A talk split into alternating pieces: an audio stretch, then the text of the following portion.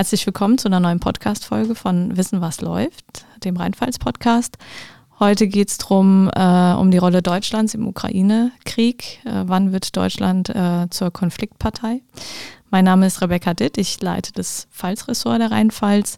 Mir gegenüber sitzt heute Stefan Fischer, unser Politikredakteur, der sich auch viel mit ja, Militärfragen beschäftigt in unserem Ressort. Herzlich willkommen, Stefan. Äh, vielen Dank. Hallo. Stefan, ähm, gestern hat Lavrov gesagt ähm, oder gewarnt vor einem dritten Weltkrieg. Da ist natürlich auch unweigerlich die Frage, wann wäre denn Deutschland Kriegspartei, wenn, wann wäre Deutschland denn mittendrin? Also es war jetzt die ganzen Tage, Wochen immer das Thema, ähm, soll Deutschland jetzt schwere Waffen liefern? Ähm, wie positioniert sich Scholz? Äh, schicken wir jetzt die Panzer rüber oder nicht? Ab wann ist Deutsch oder wäre Deutschland theoretisch Kriegspartei? Also klar ist, Deutschland ist nicht neutral äh, in diesem Konflikt. Äh, sowohl politisch äh, wird die Ukraine von der Bundesregierung unterstützt, als auch natürlich äh, mit Waffenlieferungen. Äh, neutralen Status haben sie nicht. Ähm, das heißt aber nicht, dass man da Kriegspartei oder Konfliktpartei, äh, wie es auch heißt, damit automatisch wäre. Da muss man schon eine andere Schwelle überschreiten. Ähm, zunächst mal sollte man vielleicht sagen, die Ukraine hat das Recht auf Selbstverteidigung nach der UN-Charta. Äh, also sie, der Angriff der Russen äh, war völkerrechtswidrig und die Ukrainer dürfen sich natürlich verteidigen. Und äh, Deutschland und andere Staaten haben auch das Recht äh, der Ukraine dabei zu helfen, auch mit Waffenlieferungen. Das ist die vorherrschende äh, Meinung, äh, ohne damit direkt Konfliktpartei zu werden. Auch äh, die Frage der Sanktionen äh, wird nach äh, Meinung vieler äh, Völkerrechtler äh, daran nichts ändern. Also Sanktionen äh, sind möglich, ohne dass man dadurch zur Konfliktpartei wird. Das sind ja auch einige Sanktionen jetzt verhängt worden gegen Russland. Ähm, ein Punkt, wo das kippt, sage ich jetzt mal, in Richtung Konfliktpartei, ist nach Meinung der Mehrheit der Völkerrechtler. Also man muss auch dazu sagen, es ist nicht klar definiert, ab wann ist man Konfliktpartei oder Kriegspartei. Ähm, aber nach Mehrheit der Völkerrechtler ist der Punkt erreicht, wenn äh, man Truppen schickt. Also wenn deutsche Soldaten kämpfen äh, in der Ukraine gegen Russland. Ähm, deswegen war die NATO ja auch so gegen die Einrichtung einer Flugverbotszone, was die Ukrainer ja lange gefordert haben, weil da hätten die NATO-Flugzeuge im Zweifel gegen russische Truppen kämpfen müssen ähm, oder äh, die, die bekämpfen müssen, abschießen müssen. Ähm, da wäre dieser Punkt erreicht gewesen. Ähm, aber kann man das sagen im Prinzip immer dann, wenn Menschen involviert sind, dann äh, ist, ist man automatisch schon Kriegspartei? Also wenn kämpfende Truppe äh, involviert ist, auf jeden Fall. Äh, auch wenn man mit Militärberatern in dem jeweiligen Land unterwegs ist, wahrscheinlich auch. Ähm, es gibt auch die Meinung, dass wenn man an der Ausbildung äh, der Truppe, äh, der anderen Truppe beteiligt ist, also wenn es Deutsche Ukraine ausbilden, was äh, nach dem, was die Verteidigungsministerin Lambrecht heute gesagt hat, jetzt auch geplant ist, äh, könnte es auch sein, oder es ist zumindest heikler dann. Ja? Also das könnte man als äh, Kriegseintritt oder als Kriegsbeteiligung, als Konfliktbeteiligung verstehen. Das ist aber Christine, umstritten. Was hat Christine Lamprecht gesagt? Ähm, sie hat in Rammstein äh, angekündigt, dass äh, ukrainische Soldaten auf deutschem Boden ausgebildet werden sollen äh, in der, äh, bei der Panzerhaubitze. Mhm. Und äh, das könnte heikler äh, sein in dieser Frage. Wobei das auch nicht bedeuten würde, dass Russland jetzt das Recht hätte, äh, Deutschland anzugreifen. Da gilt das Gewaltverbot äh, der, äh, des Völkerrechts auch weiterhin. Mhm. Äh, wobei das Gewaltverbot hat natürlich auch gegolten, äh, als ähm, Russland die Ukraine angegriffen hat. Ähm, deswegen, ich finde, ohnehin, die Diskussion ist nicht unwichtig, aber diese ähm, die Normen oder die, die Frage, wann ist jemand Kriegspartei, äh, ist etwas überbewertet aus meiner Sicht. Warum überbewertet?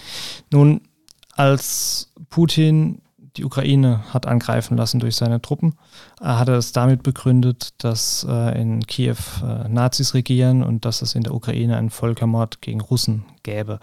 Das ist äh, beides offensichtlicher Blödsinn. Also letztlich ähm, hat er sich äh, darum nicht geschert, was da tatsächlich los ist. Er verfolgt seine eigenen Ziele und äh, was er als Grund für einen Kriegseintritt äh, sieht, äh, ist nicht von internationalen Normen beeinflusst. Also mhm. Äh, er, kann, er kann auch jetzt schon sagen, durch die äh, Waffenlieferung, die es ja gibt, ähm, dass das für ihn der Grund ist, Krieg gegen die NATO zu führen könnte er sagen. Mhm. Hat er mhm. bisher nicht getan. Mhm.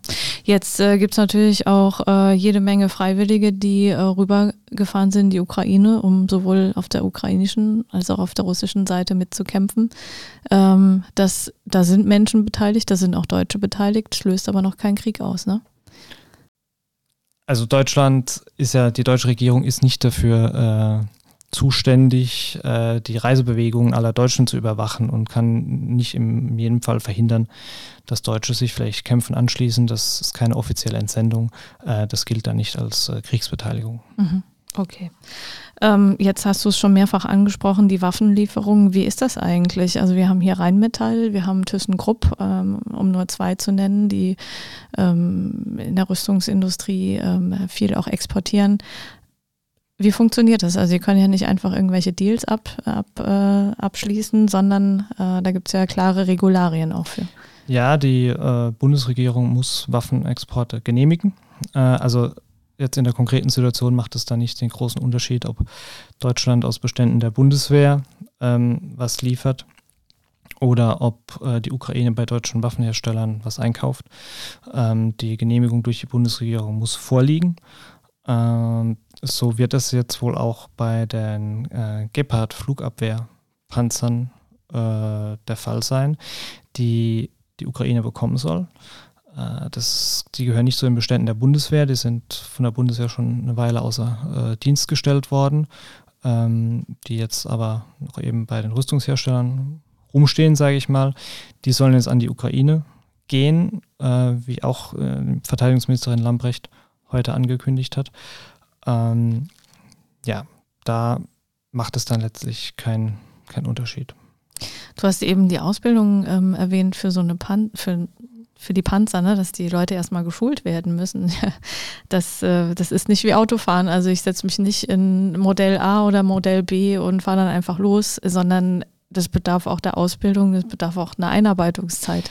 Es ist richtig, wobei da tatsächlich auch die Experten sehr unterschiedlicher Meinung sind, also wie äh, aufwendig äh, es ist für einen ukrainischen Panzerfahrer, sich jetzt in einen äh, westlichen Panzer zu setzen und wie lange da die Ausbildungszeit dauert.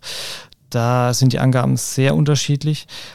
Was allerdings durchaus der Fall ist, der Gepard-Panzer, der jetzt in die Ukraine gehen soll, ähm, der ist eigentlich bekannt dafür, dass es sehr lange Ausbildungszeiten äh, braucht. Das ist ein sehr komplexes Waffensystem.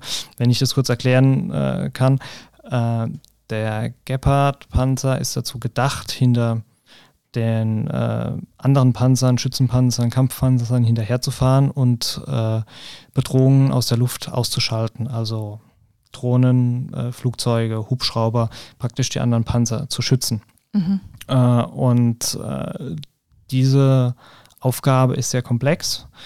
Deswegen sind durchaus so manche Experten auch überrascht, dass jetzt ausgerechnet der Gepard in die Ukraine gehen soll, weil äh, da die Ausbildung tatsächlich alles andere als einfach ist.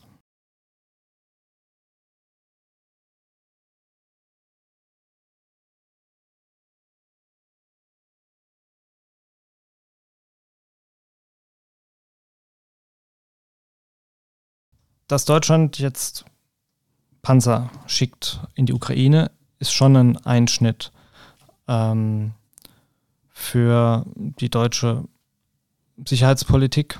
Ähm, das lässt sich ohne Zweifel sagen. Das hätte man vor einer Weile so noch nicht erwartet.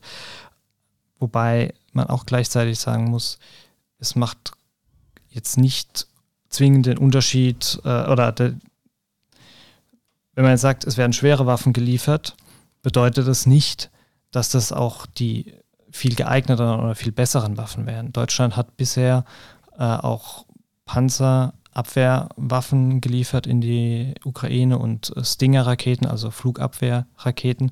Das sind eher leichte Waffen, die den russischen Truppen aber auch sehr wehgetan haben. Ja? Also äh, die Ukraine braucht jetzt tatsächlich, äh, um die Donbass-Offensive der Russen zu bekämpfen, ähm, schweres Gerät, aber auch die bisherigen Waffen haben den russischen Truppen große Probleme bereitet. Nicht nur die Waffen aus Deutschland natürlich, es gibt viele Länder, die der Ukraine Waffen geliefert haben. Äh, von daher ist es jetzt nicht so, dass da eine ganz neue Schwelle überschritten worden wäre. Mhm. Auch die äh, Amerikaner äh, haben schon geliefert oder werden noch liefern äh, äh Switchblade-Drohnen. Das sind in der kleinen Version recht billige Drohnen für ein paar tausend Dollar kosten die bloß. Ähm, das sind im Volksmund werden die Kamikaze-Drohnen genannt. Äh, die stützen sich praktisch auf äh, ihr Ziel und explodieren dort. Ähm, die sind sehr, äh, sollen sehr effektiv sein. Vor allem ist es auch für die Moral des Gegners äh, nicht ganz einfach, äh, wenn man weiß, dass von diesen Dingern in der Luft sind. Ähm, das sind sehr günstige Waffen, aber können sehr effektiv sein. Also nur zu sagen, mit schweren Waffen äh, ist jetzt eine neue Schwelle überschritten, äh, das wäre falsch. Äh, auch die bisherigen Waffen haben sich äh, schon als sehr effektiv erwiesen. Sehr interessant.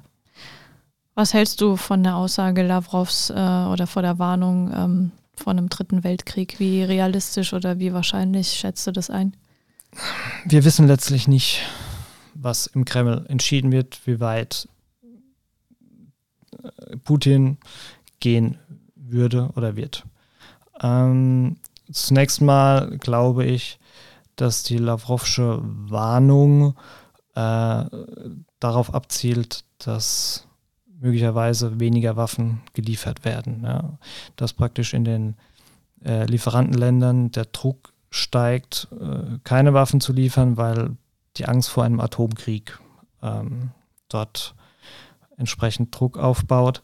Ähm, diese Angst gibt es, die Instrument, instrumentalisiert Lavrov, ähm, aber die gibt es natürlich auch zu Recht. Äh, von daher äh, glaube ich zunächst mal, es ist eher eine Art der, äh, des rhetorischen Drucks weil Russland ja auch weiß, dass im Falle eines Atomkriegs die gegenseitige Zerstörung äh, zugesichert wäre.